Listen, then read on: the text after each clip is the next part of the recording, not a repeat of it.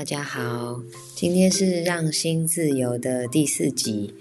那我发现第三集的结尾，我们在讨论如何去接住自己和接住对方。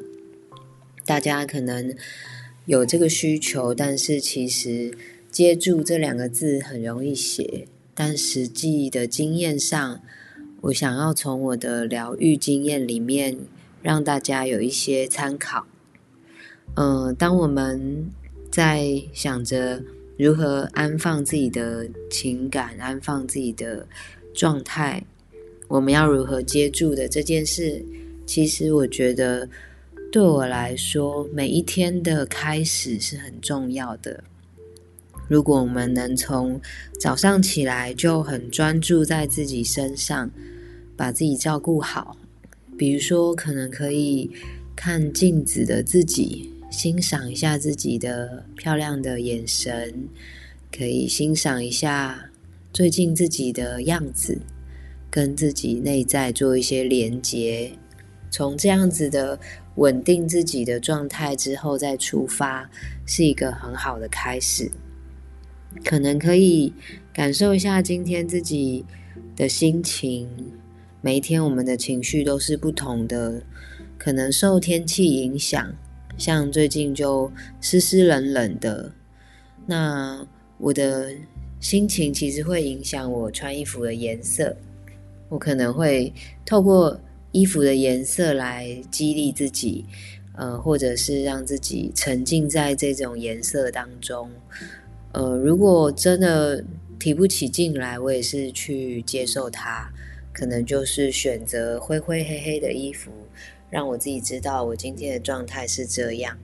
其实这个接住还蛮有趣的，因为当我们很知道自己，嗯，这样子的状态，比如说低潮，比如说很高频的状态，我们知道它是来来去去的。那当这种感觉被我们知道的时候，它就会流动起来。这就是一种安放，这也是一种接住。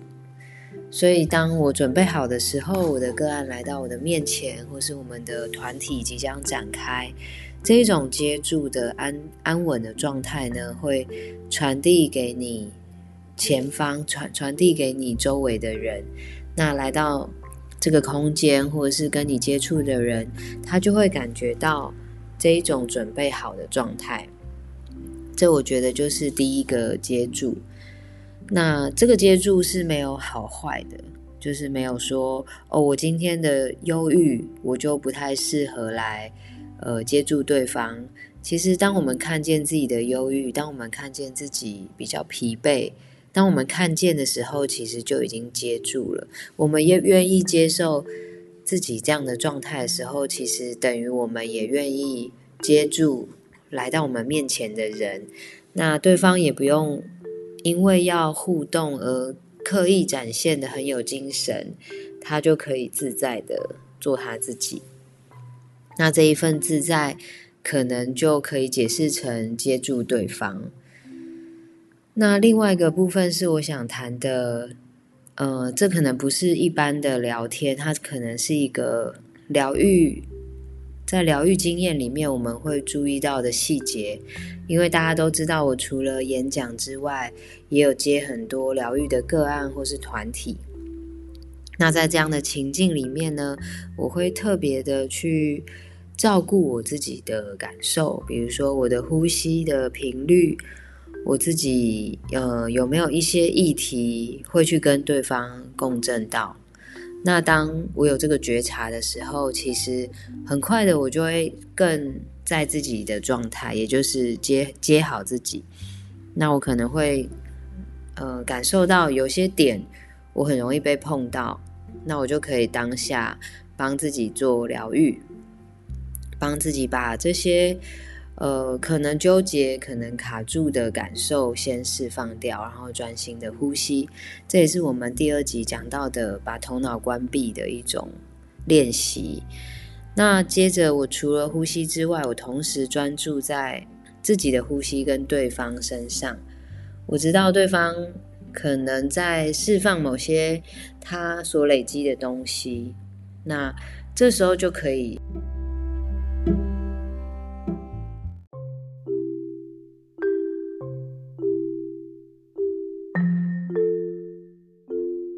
这时候就可以看见它的释放。当我们看见它的释放，这其实就是一种接住对方了。所以其实很单纯，就是人与人互动之间的一种很自然的聆听，照顾好自己的感受。那同时，对方也会觉得有被照顾到的感觉。那你可能有时候会发现，有一些人他会进入某一种状态，会重复的去说一个故事，或者是一个场景，或者是一个人。他会把重点放在，呃，可能没办法放在自己身上，会放在其他地方。这样的时候，你就可以观察，会不会有一个一个固定的脚本在影响着？有可能是受害者的脚本，有可能是角色之间的摩擦。其实，让人类最受苦的感觉是，我们以为对方针对我。但当我们透过去了解各种人类集体潜意识的脚本，我们会知道，在各种角色之间，就很自然的会去存在一些关系，会存在一些想法。那些想法可能不一定是自己产生的，可能是我们看过某些连续剧，看过某些故事、小说、朋友的经验、家人的经验。这些脚本就会让影响我们在当下的状态。我们可能会不小心觉得别人是有意的，或是无法善意的理解别人。这其实还蛮影响自己能否在当下，还有也蛮影响我们能不能专心的呼吸、自我疗愈这件事情。所以我这次收集到的经验。就是很希望可以让大家在当下可以接住彼此。当我们接住彼此的时候，其实是非常非常喜悦的，是非常的放松。然后我们看见自己可以去成长的地方，那我们的看见同时也会帮助对方的成长。虽然我这样子说了，可是我觉得这件事情不是很容易。那可以从自己开始。我今天说了好多个那，可能有时候太用力讲话，就会好像转接词的时候不知道要怎么办，就会有这个那出现。好，希望可以减少，希望让大家听得更舒服一些。这一集就到这边喽，大家拜拜，下次见。